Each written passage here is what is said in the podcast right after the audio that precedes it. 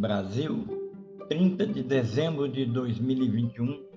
Eu sou o professor Dalpiero e este é o podcast número 90 da série Memórias de Aula.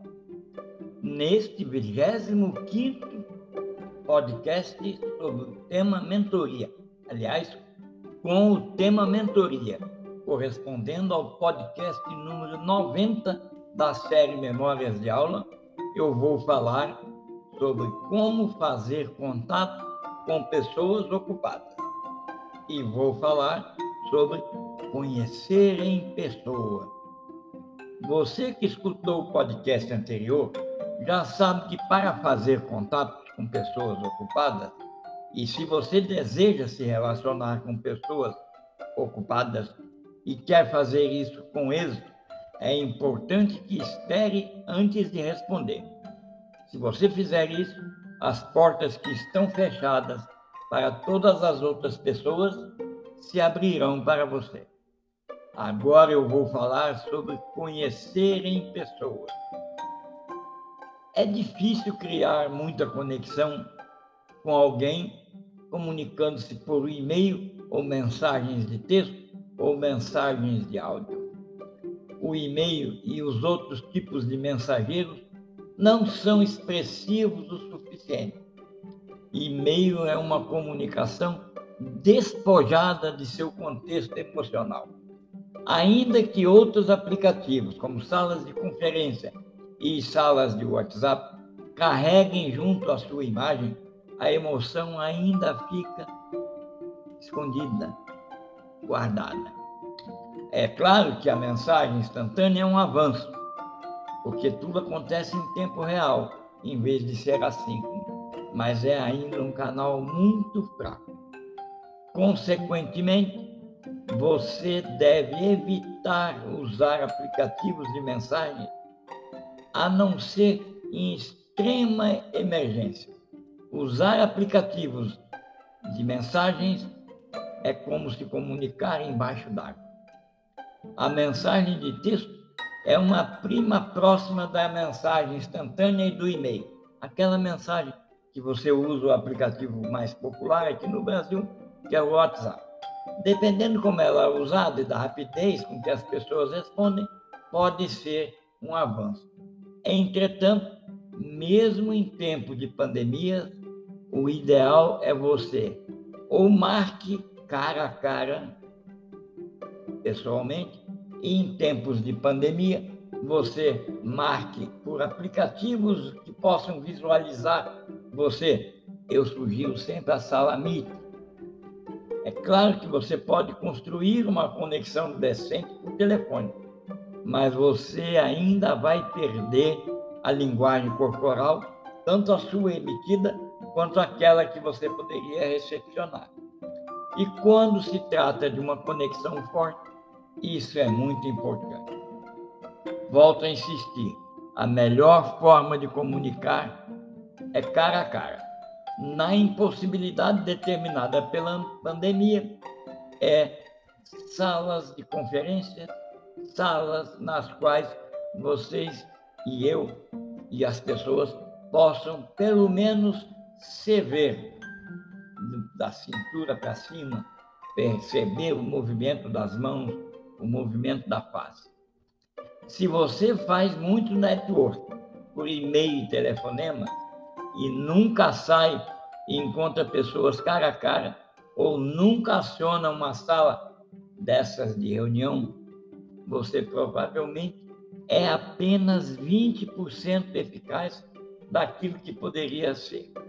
E vou lhe dizer mais: 20% ainda é ser muito generoso. A comunicação face a face e a comunicação em salas de conferência é muito eficaz em termos dos vínculos que cria e do valor que pode ser trocado nos movimentos corporais. Muitas pessoas podem criar uma conexão forte e íntima com alguém em questão de minutos ao se comunicarem dessa forma. E isso nunca vai acontecer por e-mail ou por mensagens de texto, mesmo aquelas em tempo real. O que eu quero dizer é: existe sim, com essas restrições que estão colocadas por conta da pandemia, a possibilidade de atenuar a percepção da pessoa com a qual você se comunica e a percepção que ela tem de que você foge de uma imagem presencial ou foge de uma imagem virtual. Eu até conheço muita gente que ama trabalhar por telefone. Pessoalmente, eu acho que telefone ainda é melhor do que e-mail. Pode parecer mais eficiente, porque você alcança mais pessoas ao mesmo tempo, mas deixa de ser eficaz. E a qualidade dessas conexões cai muito. E eu não estou dizendo aqui que é para você abandonar as prescrições de comportamento e ir à rua fazer contato pessoal. Eu estou dizendo aqui que já existem salas de conferência que substituem muito bem o encontro presencial, porque permite construir uma conexão decente. Ela, comunicação face a face, é a excepcional e é a excepcional ferramenta. Entretanto, nós temos as limitações impostas pelo momento. Bom, dito isso, eu quero também dizer o seguinte: uma das melhores maneiras de conhecer pessoas ocupadas cara a cara ou por meio de conferências é você estar nas conferências, nos seminários, nos workshops, onde elas estarão especialmente naqueles eventos de vários dias. Recentemente eu participei de um promovido pela Adobe, que incluiu centenas de personalidades interessantíssimas para se fazer contato. E eu fiz os contatos necessários. E todo esse evento era virtual. Ponto. Se você tem habilidades que podem ser relacionadas à sua atividade ou podem ser compartilhadas, o ideal é você se cadastrar como palestrante voluntário no mesmo evento. Pense nisso. Da próxima vez, leia os anúncios de evento com esse carinho. Quem sabe eu posso estar ali.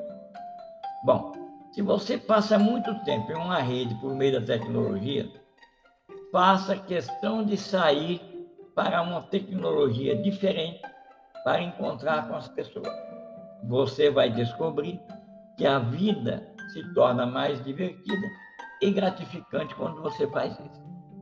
Agora, o que que isso acontece? Qual é a diferença dessa situação para uma outra carta bem escrita, um e-mail bem escrita, bem escrito, um texto bem escrito? É que quando você está de corpo presente, seja visualmente, seja pela realidade virtual, ou seja numa dessas conferências, as pessoas estão com os escudos de proteção abaixados. E isso favorece a entrada da sua chamada, da sua comunicação. O tempo desempenha aquele papel importantíssimo no encontro que você vai realizar com pessoas ocupadas. Portanto, o pior momento para tentar estabelecer uma conexão é quando essas pessoas estão com os escudos todos levantados. Minutos antes de uma conferência que ela vai pronunciar, minutos depois, elas estão com todos os escudos levantados. Se você for para falar com as pessoas, quando elas estão no palco ou em modo de apresentação pública, você nunca vai realmente se conectar com elas você está apenas usando ou conectando com a imagem pública de cada uma dessas pessoas. Alguns falantes são muito humanos e autênticos nessa situação, mas a maioria tem dificuldade em ser totalmente eles mesmos ou elas mesmas, quando há tanta energia chegando até essas pessoas. A energia ultrapassa as redes de internet, as redes em cabos elétricos a tela do seu computador, se você estiver assistindo uma conferência por computador, como um TEDx, por exemplo, isso é inevitável. Importante também é você, já que você vai escolher o tempo ideal, o momento ideal para falar com a pessoa, conecte-se com o riso. Compartilhar risada é uma das melhores maneiras de criar uma conexão rápida. É claro que isso pode ser feito por telefone, mas é muito mais poderoso quando você faz isso numa sala de conferência ou pessoalmente. O riso é de fato contagioso. Muitas vezes nem rimos porque alguém diz algo engraçado, mas frequentemente rimos por outro motivo. Nós percebemos que os jovens empreendedores tendem a ser mais sérios.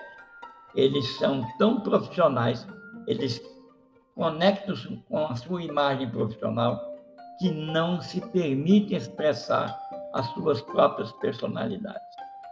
Já empreendedores e empreendedoras experientes, vivenciados, tendem a ser mais relaxados, são mais sociáveis, eles sabem como se divertir e se divertem mesmo em contexto de negócio muito sério, onde muito dinheiro pode estar mudando de mão. Eles ainda assim se divertem.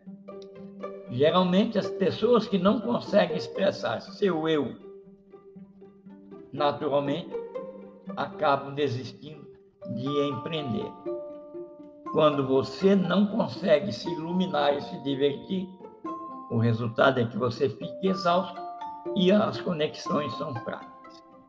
Na verdade, o que eu quero dizer é que fazer network com pessoas ocupadas tem que ser divertido. Você não vai gostar se for muito sério o tempo todo, nem da sua parte, nem da parte da pessoa que te escuta. Você vai gostar se aprender a expressar sua personalidade natural, se sentir-se confortável para expressar essa personalidade natural. A maneira como você se comporta entre amigos deve igualmente ser a mesma que você se comporta com colegas de trabalho, com parceiros de negócio ou com negócios ou negociantes que você está tratando naquele momento. Do contrário, você está fragmentando sua personalidade e vivendo de maneira incongruente.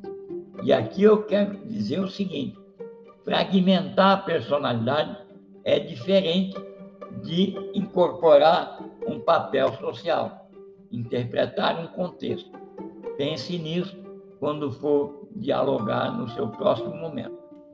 Na noite do dia 3 de 1 de 2022, às 19h30 horas, você vai compreender e praticar fazer contato e network com pessoas ocupadas. Siga a descrição que está na própria, nesse próprio podcast, no espaço onde está determinado para ser descrito. Ali tem um texto com links que você vai poder saber como conhecer em pessoa e conectar-se ao riso com profundidade. Um abraço e até o próximo.